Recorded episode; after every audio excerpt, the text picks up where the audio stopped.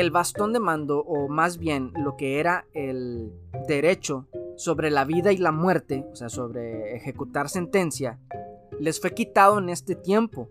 También esto lo dice Flavio Josefo, dice, por algo más de 40 años previo a la destrucción del segundo templo, el poder de pronunciar la sentencia capital fue quitada de los judíos.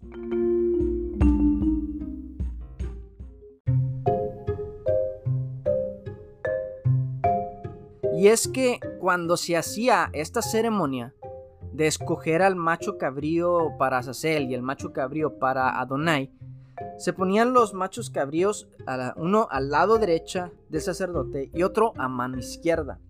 Entonces se usaban dos tablas de cobre y una decía para Adonai y la otra decía para Azazel.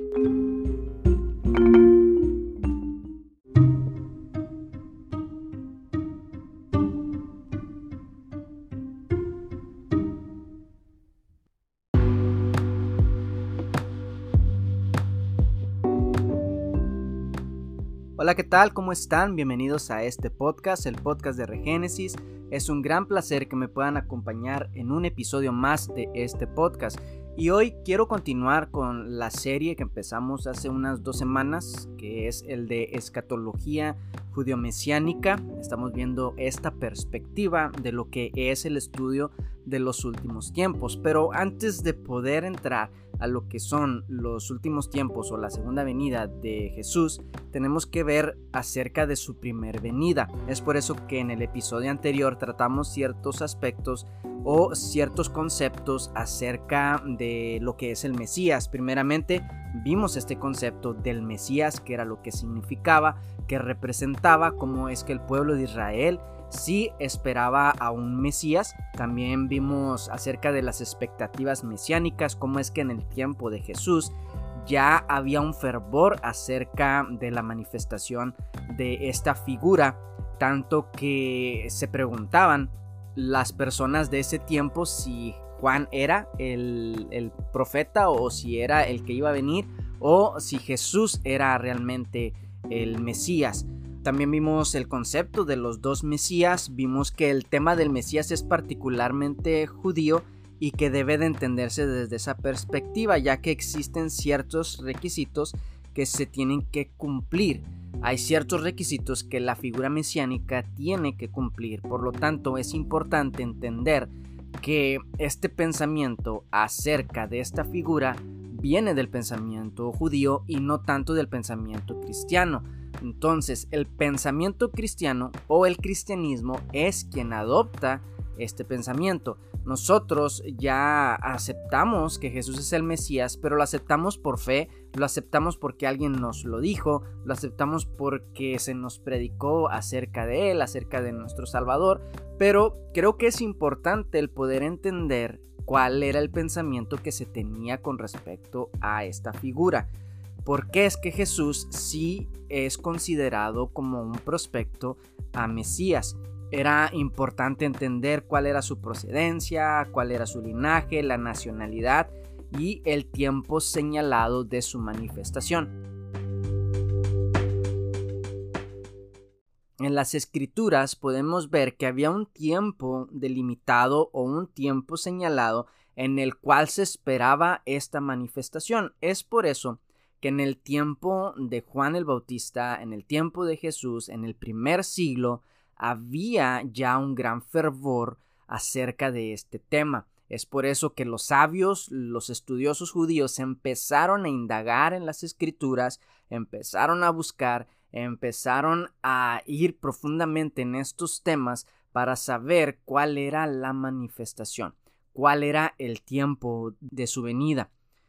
Y Hoy vamos a ver acerca de esto. Eh, hoy no vamos a tocar acerca de si Jesús es Dios, si Jesús es humano, sino más bien las condiciones del Mesías y por qué nosotros creemos que Yeshua cumple con los requisitos para ser el Mesías prometido. Esto es muy importante. Este debate no se da tanto en el círculo cristiano acerca de si Jesús es o no es el Mesías, porque como decía hace un momento, esto fue algo que ya se nos implantó. La figura del Cristo es algo que ya se nos implanta a nosotros los cristianos, pero cuando hablamos con un judío, el judío te va a decir es que Jesús no califica para ser el Mesías que nosotros esperamos. Jesús no tiene las cualidades, Jesús no llena las expectativas para ser el Mesías que nosotros esperamos o que vemos en las escrituras, porque realmente el cristianismo tiene a un Jesús totalmente distinto al que narran las escrituras o más bien a un Mesías, no tanto a un Jesús, no se trata de Jesús como tal, sino más bien de la figura mesiánica. Sabemos, nosotros creemos que Jesús es nuestro Mesías, que Yeshua es nuestro Mesías, pero ¿por qué? ¿Por qué lo, lo entendemos así de esa manera? Porque el judío no lo entiende de esa forma. Entonces, esto es lo que vamos a ver hoy. Este debate no se da o esta discusión no se da entre el cristianismo y el judaísmo, porque eh, totalmente el judaísmo está en, otro, en otra mentalidad, en otro pensamiento que el cristiano no está. Si un cristiano quiere mostrarle a un judío que Jesús tiene ciertas cualidades para poder ser el Mesías, el judío rápidamente lo va a parar en seco porque, en, porque ellos conocen las escrituras hebreas, ellos saben lo que ahí dice y por lo tanto, eh, si nosotros mostramos a un Jesús que está totalmente desconectado del judaísmo, ellos no lo van a recibir así, nomás porque sí, no lo van a, entender de esa manera, porque el pensamiento de ellos es otro. Entonces, el debate se da más que nada internamente entre judíos y entre aquellos que abrazan las raíces hebreas del cristianismo o que abrazan lo que es eh, ciertas cosas del judaísmo, como lo que como lo es raíces hebreas o los netzaritas, que ellos sí creen, o sea, ellos son judíos, se declaran a sí mismos judíos, pero mesiánicos, creyentes en el Mesías Yeshua. Ok, entonces, aclarando esto, vamos a ver cómo es que se identifica el Mesías y si Jesús o Yeshua califica para Mesías. Y recalco que lo que estamos hablando aquí no es de Jesús como tal, sino la posición o el oficio del Mesías. ¿Cuáles son las credenciales que aquel que era un candidato para Mesías debería de llevar? Y por qué es que creemos nosotros que Jesús sí califica para esto. Y es muy importante, como decía hace un momento, el tiempo de su llegada el tiempo de la llegada del Mesías basado en las profecías bíblicas. En el episodio anterior de Escatología judío-mesiánica pudimos hablar acerca de lo que era el concepto de los dos Mesías, cómo es que los sabios judíos, los rabinos estudiosos de la Torá, empezaron a ver en los profetas ciertas contradicciones aparentes como lo era que en ciertas secciones de los profetas decía que el Mesías iba a ser un Mesías reinante, un Mesías monárquico, un Mesías vencedor, un Mesías que pondría o establecería el reino en Jerusalén, el reino en Israel. Pero por otro lado, vimos cómo es que también esos mismos profetas anunciaban a un Mesías que era sufriente, un Mesías que era despreciado, un Mesías que era más sacerdotal. Entonces, al ver estas diferencias o estas contradicciones, surge esta doctrina acerca de los dos Mesías. Y lo vamos a ver cómo es que dentro de lo que es el judaísmo, dentro de lo que son estas creencias, sí se tiene ese concepto de los dos Mesías. Es por eso que hablábamos acerca de Juan, cómo es que le pregunta, ¿eres tú o esperamos a otro? ¿Por qué? Porque ya en ese momento había un fervor en cuanto a esta figura, por lo tanto, se habían levantado muchos Mesías. Había una cantidad grande, considerable, de Mesías que se habían proclamado ser Mesías o que algunos otros los habían proclamado. El más famoso, el que es más reconocido, que es en esa época del primer siglo, entrando el segundo siglo, fue Bar que era una persona que fue proclamada como Mesías por el rabino Akiva. Ese fue el más famoso y el que probablemente era más aceptado por el pueblo de Israel. Después de ese, para el pueblo de Israel no hay muchos. O sea, después de ese, eh, los demás es como si no le llegaran a los talones a Bar Y en el episodio anterior pudimos ver una lista de ciertos candidatos a ser el Mesías de Israel. Vimos esto de los dos Mesías, pero nosotros entendemos que Yeshua, que Jesús, es esa figura mesiánica con un rol sacerdotal que sufre por los pecados de Peshaim. Los pecados de Peshaim son los pecados de muerte. Jesús viene cumpliendo un rol sacerdotal, no tanto un rol monárquico, y eso lo pudimos ver en Daniel 9 cuando habla acerca de que el Mesías iba a venir y iba arreglar los problemas del pecado, de la iniquidad y de la transgresión. Y la transgresión es Peshaim, porque hasta este momento los pecados que eran Avon y que eran Hatá, que eran pecado de, por error o, y el pecado de iniquidad, esos podían ser arreglados con los sacrificios en el día de Yom Kippur. Yom Kippur servía para esto, pero no había sacrificios que eran para cubrir los pecados de Pesha, que son los pecados de muerte. Por lo tanto, viene Jesús y es el que trata con eso, porque en Daniel recordemos que dice que no solamente viene por los pecados de Jatá, sino también por los pecados de Avon, pero también por los pecados de Pesha, de transgresión. Entonces es importante poder entender esto, porque más adelante vamos a ver acerca de lo que es Yom Kippur y esto que tiene que ver con el perdón de los pecados. Entonces, Jesús viene y cumple un rol sacerdotal. Así es como nos quedamos en el episodio anterior. Y esperamos una segunda venida, pero ya con un rol monárquico. Ahora, la expectación durante los primeros 50 años del primer siglo estaban en su punto más alto. Lo vimos reflejado en los escritos de los esenios, lo vimos reflejado en los escritos apocalípticos, lo vimos mm, reflejado en estas interpretaciones que se estaban dando, lo vimos también reflejado en escritos como lo son los Targumim, que eran estas traducciones de la Torah, del Tanaj, del hebreo al arameo. Y vimos cómo es que había ahí un gran énfasis en la palabra memra que era una cualidad de Dios por la cual él se manifiesta de una forma más cercana a su pueblo que realmente pues memra viene a, ser la palabra y es lo que nosotros entendemos cuando nos dice Juan que en el principio era el verbo, en, el principio era la palabra y el verbo era con Dios y el verbo era Dios. Y ese verbo fue hecho carne y habitó entre nosotros y vimos su gloria. Entonces podemos entender que esto que estaba en Dios, esa membra o esa palabra que era Dios o que estaba en Dios, emana de Él y entonces se encarna para que podamos nosotros tener comunión para que Dios se pueda acercar a nosotros y nosotros poder acercarnos a Dios, porque esto es lo que Jesús vino a manifestar, que era al Padre. Pero era necesario que Él viniera para poder mostrarnos el carácter del Padre. Ahora, los esenios estaban convencidos de algo. Los esenios, que eran esta comunidad que se había apartado al desierto, que se habían ido para separarse del resto del pueblo, que ellos consideraban que se estaban alejando de Dios, ellos estaban convencidos que en sus días, en sus tiempos, sería la manifestación del Mesías. Ellos estaban muy convencidos de esto.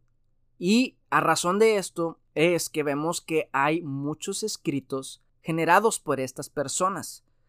Los rabinos también llegan a la conclusión que la destrucción del templo constituye la fecha límite de la llegada del Mesías. ¿Por qué es que los rabinos piensan esto? Porque es que los rabinos consideraban que la destrucción del templo era la fecha límite para la manifestación del Mesías. Bueno, porque ellos estudiaban Daniel. Porque si vemos Daniel, nos da una fecha, nos da un conteo hacia la manifestación del Mesías y hacia la destrucción del templo. Y vemos esto en Daniel 9:25, donde dice, sabe pues y entiende que desde la salida de la orden para restaurar y edificar a Jerusalén hasta el Mesías príncipe, habrá siete semanas y sesenta y dos semanas se volverá a edificar la plaza y el muro en tiempos angustiosos. Daniel da una fecha para estos eventos. Entonces, los rabinos entendían que se estaba llegando esta fecha límite. Y cuando se destruye el templo, ellos manifiestan ciertos comentarios que nos dan a indicar de que ellos esperaban antes de la destrucción del templo esta manifestación. Lo más acercado para ellos fue Simón Bar que fue esta persona que se llama el hijo de la, de la estrella y que fue postulado por el rabino Akiva para que este fuera el Mesías prometido. La cosa es que este hombre muere y entonces ahí se acaba su aspiración mesiánica. Esa era la figura más cercana que ellos consideraban como el candidato más probable. Y ahora en, en Ageo 2.6 al 9 dice, porque así dice Jehová de los ejércitos, de aquí a poco yo haré temblar los cielos y la tierra, el mar y la tierra seca, y haré temblar a todas las naciones, y vendrá el deseado de todas las naciones, y llenará de gloria esta casa, ha dicho Jehová de los ejércitos, mía es la plata, mío es el oro, dice Jehová de los ejércitos, la gloria postrera de esta casa será mayor que la primera. Ha dicho Jehová de los ejércitos, y daré paz en este lugar, dice Jehová de los ejércitos. Ageo 2.6 es muy importante y es muy interesante porque habla acerca de un tiempo, o sea, da un tiempo específico donde dice que esa casa iba a ser llenada. Dice, llenaré de gloria esta casa, ha dicho Yahweh de los ejércitos. Entonces, al ver el judío, a ver el pueblo judío, que el templo es destruido, el segundo templo, porque de lo que está hablando Ageo 2, 6 al 9, es del segundo templo, no está hablando del primer templo, está hablando del segundo templo la promesa era de que esta casa iba a ser llenada de la gloria de Dios. Pero los judíos, al ver que ese templo que habían construido no tenía la misma gloria que el templo que Salomón había construido en el principio, lloraron, porque no se parecía, porque no era igual, porque no tenía ese esplendor, no tenía esa elegancia e incluso no tenía los querubines de gloria porque no tenía ciertas condiciones que, que tenía el otro templo. Y sobre todo que la presencia de Dios no se había manifestado como se había manifestado en el tiempo de Salomón cuando ellos dedican el templo. Porque la Torá menciona que cuando Salomón dedica el templo al Señor, la gloria de Dios llena ese lugar. Tanto que los sacerdotes no pueden continuar ministrando por el peso de la gloria que está ocurriendo en ese momento. Entonces, cuando el judío ve el segundo templo, lloran y dicen, no es que este templo no es igual al que teníamos antes. O sea, ya el primer templo había sido una grande pérdida para el pueblo de Judá, para el pueblo de Israel, y este segundo templo no era como el anterior. Ahora, en Malaquías 3.1 nos habla y nos dice, aquí yo envío mi mensajero, el cual preparará el camino delante de mí, y vendrá súbitamente a su templo el Señor a quien vosotros buscáis, y el ángel del pacto a quien deseáis vosotros. He aquí viene, ha dicho Jehová de los ejércitos. Nuevamente podemos ver en Malaquías 3.1 cómo es que se dice, se da esta profecía, y dice, vendrá súbitamente a su templo el Señor a quien vosotros buscáis. Es decir, la expectativa era que el Mesías se iba a manifestar antes de que el templo fuera destruido. antes de la destrucción de este edificio. Pero nosotros, por eso es que creemos que Jesús es quien cumple con este cargo, porque Él estuvo ahí en el templo. Y Él dijo, uno más grande que Salomón, uno más grande que Moisés y uno más grande que el templo está aquí. Entonces, la gloria de Dios se estaba manifestando por medio de la persona de Jesús, que Él estaba en el templo, Él había visitado este lugar. Pero ¿qué pasa? Que ellos perdieron o ellos no se dieron cuenta del tiempo de su visitación. No se dieron cuenta del tiempo de la manifestación del Mesías, el Mesías que iba a sufrir por nuestros pecados. No el porque porque ellos se perdieron de esta manifestación, porque ellos estaban esperando al Mesías, hijo de David. Ellos estaban esperando al Mesías reinante, aquel que iba a quitar a Roma del mando y que iba a establecer la edad mesiánica en ese tiempo. Por eso es que se lo pierden, porque ellos no estaban esperando un Mesías sacerdotal que lidiara con los pecados de la humanidad, con los pecados de Israel y con los pecados de la humanidad. Ellos esperaban un Mesías distinto. Daniel es muy criticado dentro de la academia, pero no crean que solo hay académicos que se encargan de refutar y de criticar el libro de Daniel y decir que es falso, decir que no, no es considerado como un profeta, no, sino que también hay académicos que defienden este libro. Entonces, no me voy a meter en, esto, en esto de Daniel, y, porque me tomaría más tiempo, quizás en otra ocasión vemos lo que son los argumentos a favor y los argumentos en contra, pero en este episodio no me voy a meter en eso, solamente lo único que voy a decir es que el libro de Daniel no fue considerado como parte de los profetas, o más bien Daniel en sí no fue considerado como profeta, sino como un visionario, como un escritor apocalíptico, incluso se cree que no fue él quien escribió, o se dice que no fue él quien escribió el libro de Daniel y las profecías en cuanto al Mesías.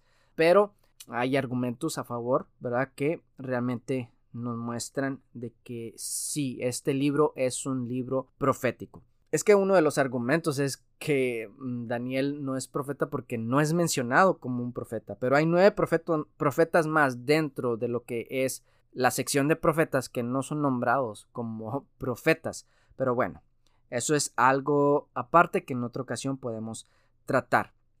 Ahora, la estrategia, ah, y, esto fue una estrategia judía, o sea, de personas que no creen en Yeshua como el Mesías y que ven que no se cumplen como tal lo que Daniel menciona. Entonces, una de las estrategias fue mover a Daniel de los profetas y prohibir el estudio de los cálculos de la aparición del Mesías en específico a, Daniel. Ahora, no se permite hacer el cálculo en cuanto a esto. Incluso hay los, judíos, los rabinos, los sabios prohíben hacer esto. Pero, por ejemplo, Maimónides sí hace un cálculo. Dice que no, pero después él termina haciendo un cálculo en cuanto a esto.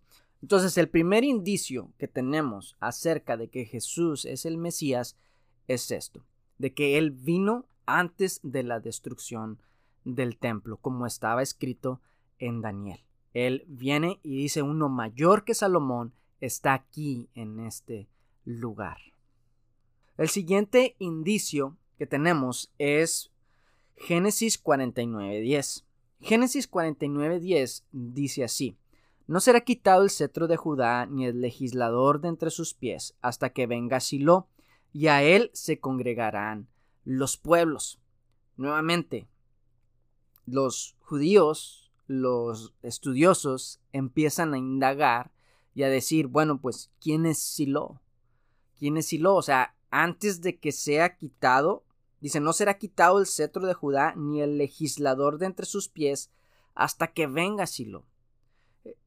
no será quitado esto, o sea, no será quitado el cetro, no será quitado el reinado hasta que Silo se manifieste y Silo es el Mesías y a él se congregarán los pueblos, las naciones.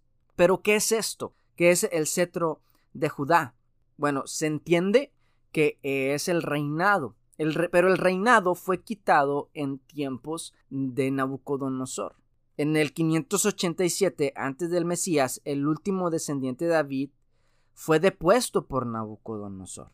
Pero también los sabios entienden que el cetro no necesariamente está hablando solamente de lo que es el reinado, sino lo que es la capacidad de establecer libremente las leyes, las reglas, entre ellas la facultad de establecer la pena capital. La pena capital fue quitada de Israel, pero fue recuperada en el tiempo de los macabeos.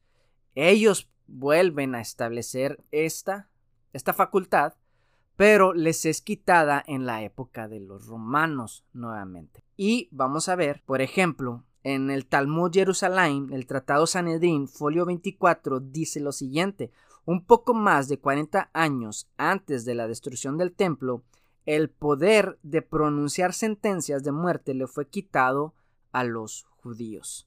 Este poder de dar sentencias le fue quitado al pueblo de Israel. Pero antes de esto quiero que veamos algo bien interesante que dice en el Targum de, de Onkelos, que basado en Génesis 49.10, más bien es la traducción que Onkelos hace. Onkelos Nuevamente, el Targum es esta traducción, son varias traducciones que se hicieron de los escritos en hebreo al arameo.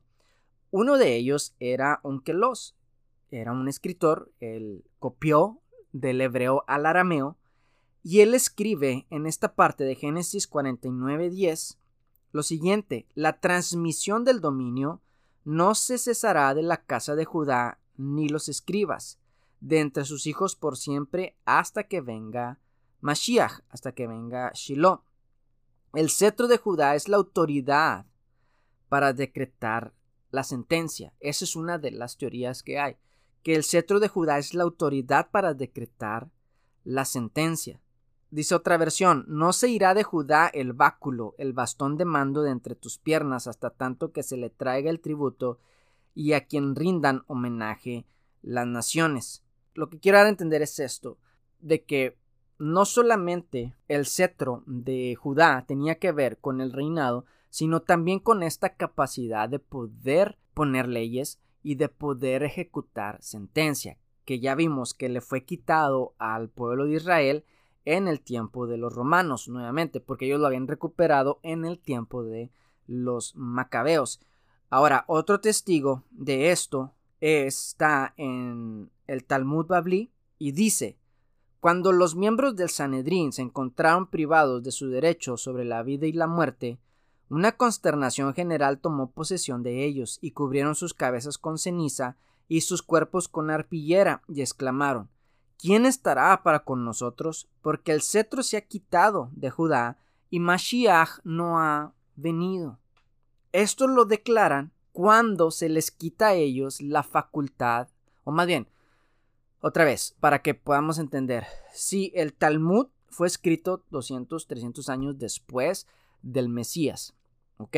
Pero estaban los registros acerca de este evento, de que 40 años antes de la destrucción del templo, el bastón de mando, o más bien lo que era el derecho sobre la vida y la muerte, o sea, sobre ejecutar sentencia, les fue quitado en este tiempo. También esto lo dice Flavio Josefo, dice, por algo más de 40 años previo a la destrucción del segundo templo, el poder de pronunciar la sentencia capital fue quitada de los judíos.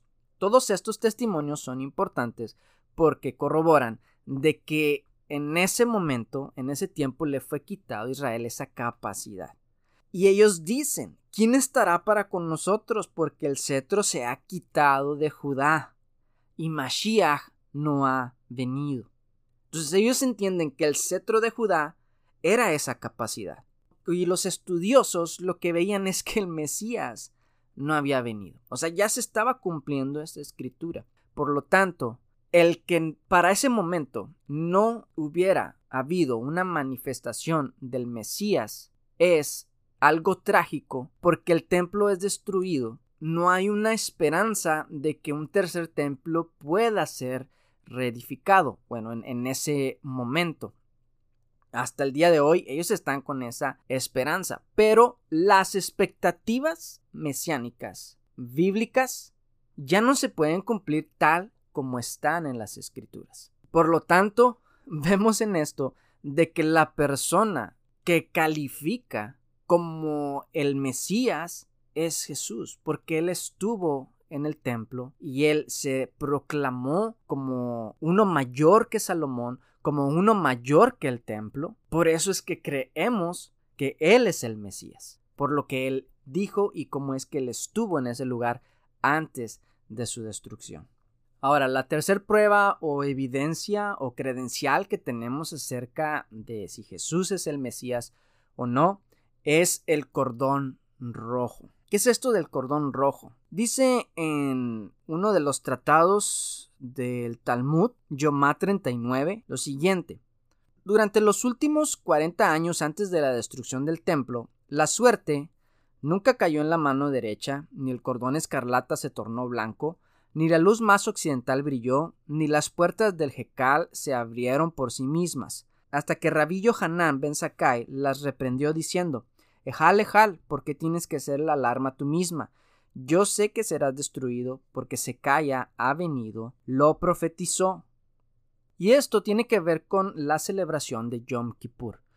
Cuando los judíos celebraban Yom Kippur, ellos escogían dos machos cabríos, uno lo presentaban para Dios, uno se llamaba el cabro, la Adonai, y el otro era el macho cabrío para Azazel macho cabrío para Adonai y macho cabrío para Azazel. Se escogían estos dos machos cabríos y había una especie de liturgia en la cual uno de ellos era presentado para Dios, era sacrificado para el Señor y el otro era echado fuera. El otro lo mandaban al desierto, porque eso es lo que significa Azazel, el enviado al desierto. No voy a entrar tampoco en los simbolismos en cuanto a esto, pero mm, lo único que quiero recalcar es en cuanto a lo que es el listón rojo. Cuando se hacía este ritual, que se presentaba uno para Dios y el otro se enviaba al desierto, se colocaba un pañuelo o una cinta roja en el templo para que la gente lo viera, se ponía a la vista de todos. Y entonces cuando se hacía esto y se iba el macho cabrío al desierto, era enviado al desierto. Algunos dicen que el listón se le amarraba en los cuernos al, macho cabrío, pero otros dicen que se ponía un paño en lo que era el templo para que la gente lo viera. Según la tradición cuenta que se convertía en blanco, se hacía blanco, y eso simbolizaba que los pecados del pueblo de Israel habían sido perdonados. Es por eso que se colocaba ese pañuelo rojo para que el pueblo viera que cuando estaba blanco eso fuera algo de gran gozo para ellos, porque eso simbolizaba que el Señor había perdonado los pecados y que el Señor estaba contento con el pueblo.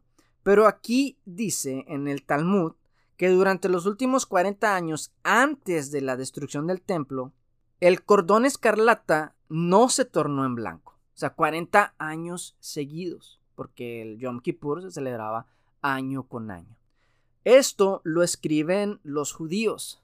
Esto lo escriben personas que no creen en Yeshua como el Mesías. Pero nosotros, para nosotros, es una gran referencia a lo que Jesús hizo por nosotros. Porque nosotros entendemos que el sacrificio que Él hizo fue para perdón de nuestros pecados y que por lo tanto, si el paño rojo no se estaba convirtiendo en blanco es porque Dios no estaba aceptando esos sacrificios que se siguieron haciendo después de la muerte de Yeshua en la cruz. Es decir, no estaban siendo aceptados esos sacrificios. ¿Por qué? Porque el sacrificio perfecto ya había sido sacrificado para cubrir nuestros pecados, para perdonarnos aún de los pecados de muerte. Pero ocurrieron otros milagros más. Por ejemplo, antes de la destrucción del templo, la suerte nunca cayó en la mano derecha. ¿Qué es esto de la suerte que nunca volvió a caer en la mano derecha? Y es que cuando se hacía esta ceremonia de escoger al macho cabrío para Azazel y el macho cabrío para Adonai, se ponían los machos cabríos uno al lado derecha del sacerdote y otro a mano izquierda. Entonces se usaban dos tablas de cobre y una decía para Adonai y la otra decía para Azazel. Entonces se metía en un saco y el sacerdote metía la mano y sacaba las dos tablillas. Si en la mano derecha salía que era para Adonai, eso tenía un simbolismo muy grande porque significaba algo bueno también significaba algo de bendición, significaba que Dios estaba agradado del pueblo de Israel. Pero registra aquí en el Talmud que jamás volvió a caer en la mano derecha.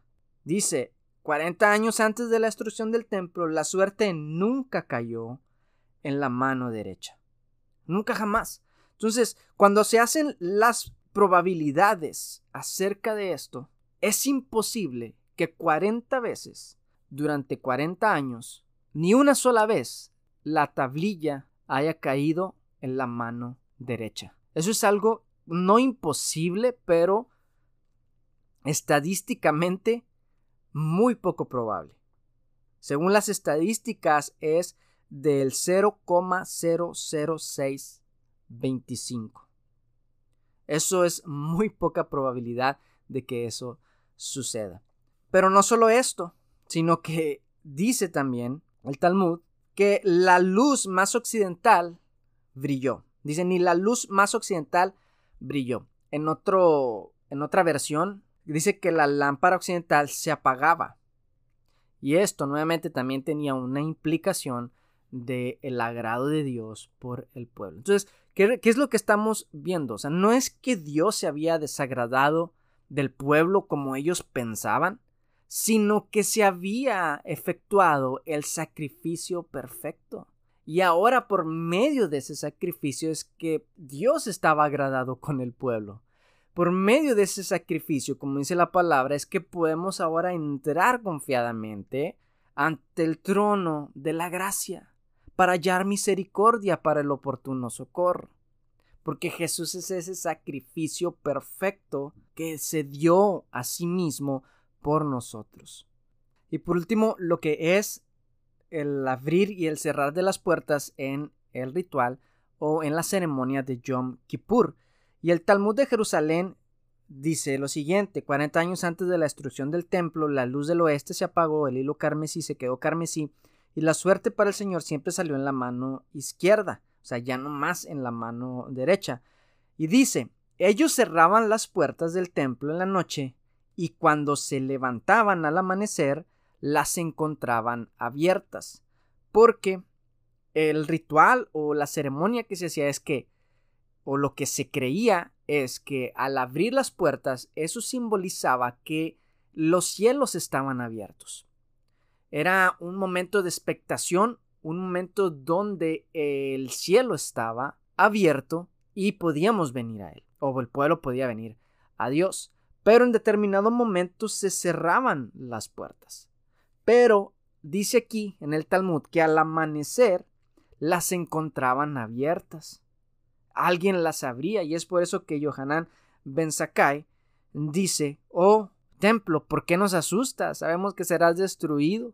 Después menciona a Zacarías 11.1 y dice, sabemos que terminarás destruido, pues dicho está, abre tus puertas, olíbano, y consuma el fuego, tus cedros. ¿Qué era lo que estaba pasando? Bueno, para nosotros lo que indica esto de que la puerta está abierta y Jesús es la puerta. Jesús es nuestra puerta de acceso al Padre. Y ahora no solamente una vez al año, sino que constantemente podemos entrar y ser aceptados. Tenemos acceso diario, constante a la presencia de Dios. Los cielos están abiertos para nosotros, porque Jesús es lo que hizo, dice que Él abrió un camino nuevo hacia la presencia, Él rasgó los cielos. Es por eso que cuando Él muere se rasga el velo de arriba abajo y lo que simbolizaba el velo era el cielo. El cielo fue abierto y ahora nosotros tenemos acceso. Para nosotros es importante estos registros que encontramos en el Talmud, que encontramos acerca de lo que es Yom Kippur, porque Yom Kippur nos habla acerca de Jesús, de lo que Jesús hizo.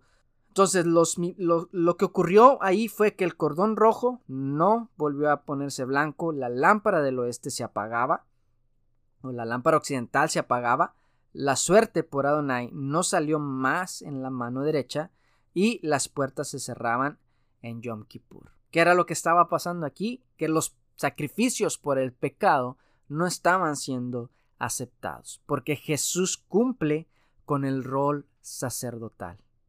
Él es nuestro sacerdote, Él es nuestro sumo sacerdote, Él es un mejor sumo sacerdote, un mejor sacrificio, un mejor templo, un mejor todo para nosotros. entonces esta es la tercera evidencia. Y ya la cuarta, la cuarta entendemos nosotros que es la resurrección. Esto es lo que hace diferente a Jesús de otros Mesías, que Él resucitó. Y esto lo entiende el pueblo de Israel. El pueblo de Israel entiende de que si el Mesías muere y resucita, sigue siendo el Mesías. Porque el Mesías para ellos sí puede regresar de entre los muertos. Ahora dicen los sabios que el Mesías puede aparecer, pero algo bien importante que ellos entienden que también se puede esconder y volver a aparecer. ¿Y de dónde se basan ellos para esto? Bueno, en las escrituras ellos encuentran estos indicios. En las escrituras ellos encuentran estas alusiones a que ellos pueden aplicarle al Mesías de cosas que vieron en el Antiguo Testamento. Por ejemplo, dice el, el rabino Jaim Vital en uno de sus escritos, así como encontramos que Moshe Rabenu ascendió al cielo cuerpo y alma y permaneció allá durante cuarenta días, similarmente el Mesías, con la ayuda del Todopoderoso, tendrá el mérito de alcanzar esa elevada alma entonces se dará cuenta de que es el Mesías, aunque nadie más lo sabrá. Este es el secreto al que alude el Zoar. Mashiach será revelado, por, pero nadie lo recibirá. Poco después, Mashiach estará escondido en cuerpo y alma en ese pilar divino. Como se explicó anteriormente, Mashiach se levantará luego al cielo, justo como Moshe ascendió al firmamento y posteriormente volverá y se revelará completamente para que todos lo vean. Todo el pueblo judío lo recibirá y se congregará hacia él. Ahora, estos eran escritores rabinos místicos que tenían estas interpretaciones acerca de las escrituras. Ahora recordemos, el debate es interno. El, debate es en el judaísmo. Porque el cristiano ya lo acepta porque sí, porque se le dijo y porque así se le enseñó. Pero dentro del judaísmo existe este, este debate. Ahora, yo no estoy diciendo que yo soy un experto en cuanto a debatir a una persona o debatirle a un judío. No, pero estamos viendo las evidencias acerca de Yeshua acerca de que Él es un candidato y que para nosotros es el Mesías de Israel. Para nosotros es el Mesías de Israel y oramos por Judá, oramos por el judío, para que ellos puedan tener también esta revelación de lo que ellos tanto anhelan. Pero aquí están evidencias de esto. Ahora les voy a mencionar algo más que dice otro sabio judío Dice, después que el Mesías llegue, se ocultará en el cielo como Moisés se escondió en el monte Sinaí y luego aparecerá de nuevo. es bien interesante lo que ellos mencionan. Es bien interesante ¿por qué?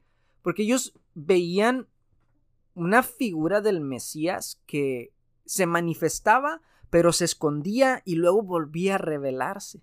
A nosotros nos habla de Yeshua y de nuestra creencia de que Él vino en el tiempo indicado, así como, Mois, como Daniel lo dijo, como Ageo lo menciona, como Malaquías lo menciona, pero vino como un Mesías sufriente, así como muchos dentro del judaísmo entienden que podía venir un Mesías sufriente. Asimismo Jesús viene, sufre por nuestros pecados, pero es resucitado y es ascendido al cielo y es escondido por un tiempo. Es escondido por cierto tiempo y ahora nosotros esperamos la manifestación de Yeshua, pero ya como un Mesías reinante. Y les digo que ellos saben esto, ellos entienden esto y lo tienen en sus escritos. En sus escritos están llenos de estos conceptos que para nosotros, los que creemos en Yeshua, fácilmente lo podemos aplicar a nuestro Mesías. Fácilmente lo podemos aplicar a Yeshua. Dice Jaim Hezekiah lo siguiente, es otro sabio judío. Si la generación es meritoria, el Mesías vendrá de entre los muertos, es decir, con las nubes del cielo, y todos le aceptarán sin reservas pero si no, vendrá de los vivos cabalgando en un burro.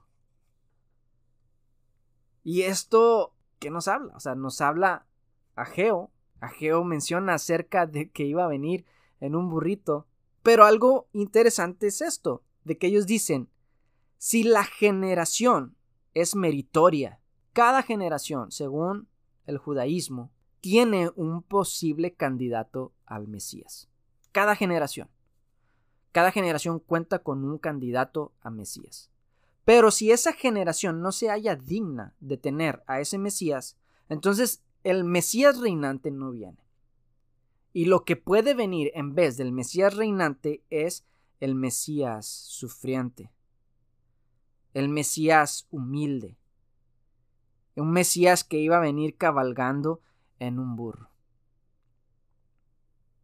un Mesías que es destinado a morir, pero a la vez a alcanzar su más alto nivel. Así lo ven ellos. Y un comentario del Zohar, que el Zohar es un libro de mística judía, dice, el rey Mesías está destinado a morir a fin de que pueda alcanzar su más alto nivel espiritual y entonces regresar otra vez con el nuevo nivel espiritual obtenido. Este es un comentario del Zohar de la Parashá Balak. La Parashá lo expliqué en el episodio anterior o, o anterior que es, pero no me voy a detener en eso. Simplemente especificar de que ellos entienden que el Mesías sí puede morir. Pero como dice aquí, alcanzar su más alto nivel espiritual y entonces regresar otra vez con el nuevo espiritual obtenido.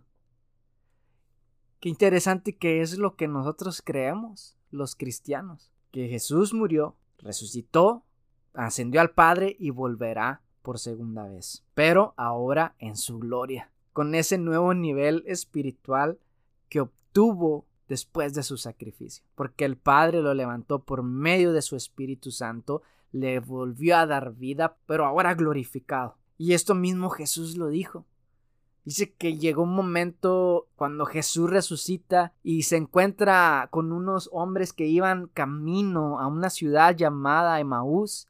Y entonces estos hombres iban hablando acerca de las cosas que habían pasado. Dice que Jesús se les acerca y le dice, ¿qué pláticas son estas entre ustedes? Y ellos le dicen, ¿qué no has escuchado de Jesús?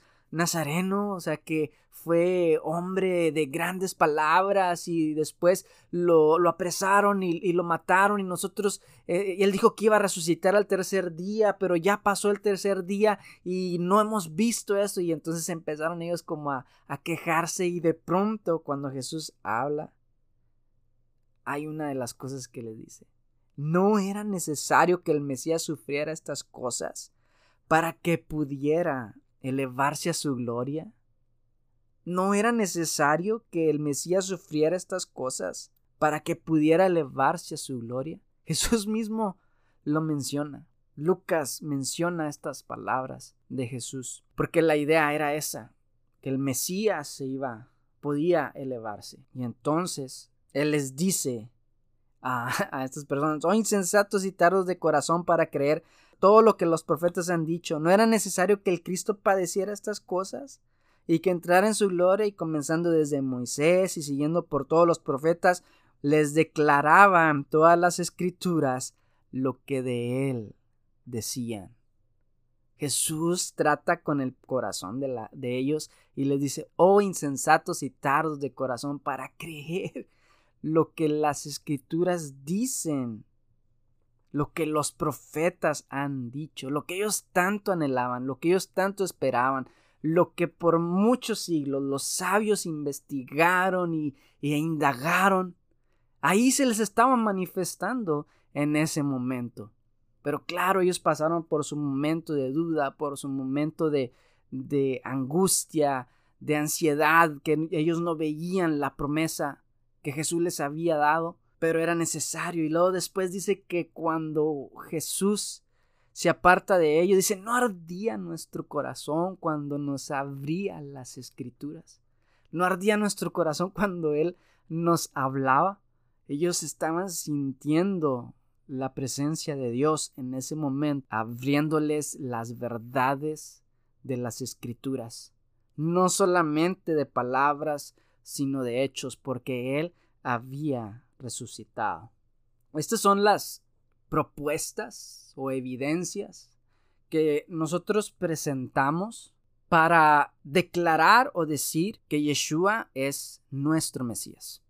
Yeshua es el Mesías. Entonces, lo creemos así, así lo aceptamos y vivimos confiados en que lo que Él nos prometió, Él lo cumplirá. Aguardamos su segunda venida, esperamos su segunda venida. Pero mientras esperamos, como dijimos en el episodio anterior, nos comportamos como Él nos indicó, nos comportamos como Él nos dijo. Porque el Mesías una de las cosas que iba a hacer era enseñarnos a cómo comportarnos.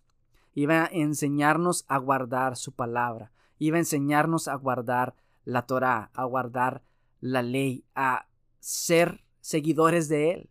Porque el que es seguidor de Él no nomás lo sigue de palabra, no nomás eh, cree que, oh, era una buena persona, era un buen maestro, era un buen eso, no, sino que el que cree en Jesús realmente hace lo que Jesús hizo, hace lo que Jesús nos dejó como ejemplo. Y Jesús dijo a sus discípulos, vayan y hagan todo lo que les dicen, porque ellos enseñan a Moisés, hagan todo lo que les enseñen de Moisés, no hagan conforme a lo que ellos hacen, porque ellos dicen y no hacen. Estaba hablando de los sabios rabinos de esa época.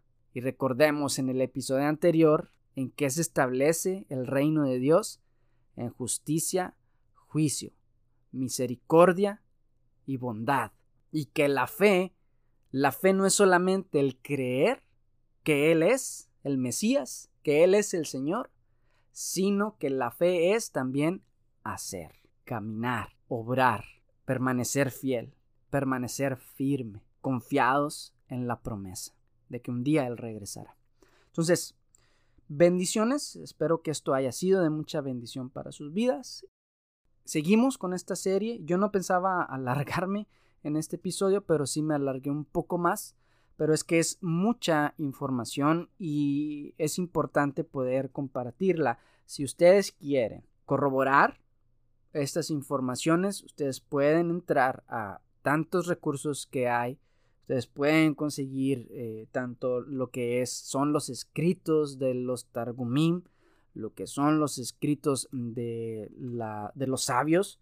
Eh, incluso hay una web que se llama Cefaria y ahí ustedes pueden también, hay muchos escritos judíos en los cuales ustedes pueden corroborar estas cosas. Hay un mundo, hay mucho, mucho, mucho material para poder entender qué es lo que el pueblo de Israel espera.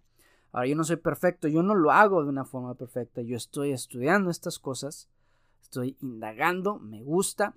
Hay cosas que probablemente voy a tener que corregir en un futuro, pero me interesa esto, me interesa este mundo de lo que es el judaísmo, de lo que es las raíces de la fe cristiana, porque creo que nos da una perspectiva mayor de lo que es el mundo en el que vivió Jesús y el pensamiento que había en esta época. O sea, el estudiar, yo creo que el, lo que es el judaísmo del segundo templo en adelante es muy, muy interesante. Ahora, entendemos de que el judaísmo que se dio después, 200, mm, 300 años después con el Talmud, es muy diferente al judaísmo que se dio en la época de Jesús. Era muy distinto. Pero estos temas o estas referencias que tomamos, que son del Talmud, que son de la Mishnah, que son de sabios o escritos de sabios judíos, no los tomamos como algo que es fundamental o para fundamentar nuestra fe.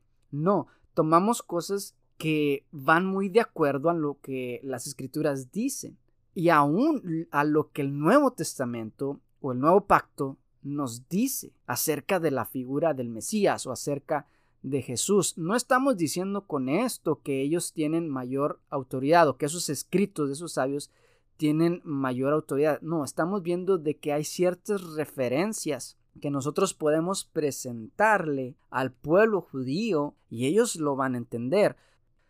En el próximo episodio creo que vamos a entrar más de lleno a lo que es eh, ya la venida del Señor Jesús y creo ya para no alargar esta serie lo voy a hacer más enfocado en lo que son las festividades bíblicas que aparecen en Levítico 23 y que lo mencioné también en el episodio anterior de escatología judío-mesiánica, cómo es que estas fiestas se dividen en dos grupos, las fiestas de la primavera y las fiestas de otoño y que también vemos una clara o una alusión a lo que es las dos manifestaciones del Mesías, de un mismo Mesías, en dos diferentes tiempos con dos diferentes roles, sacerdotal y gubernamental o monárquico.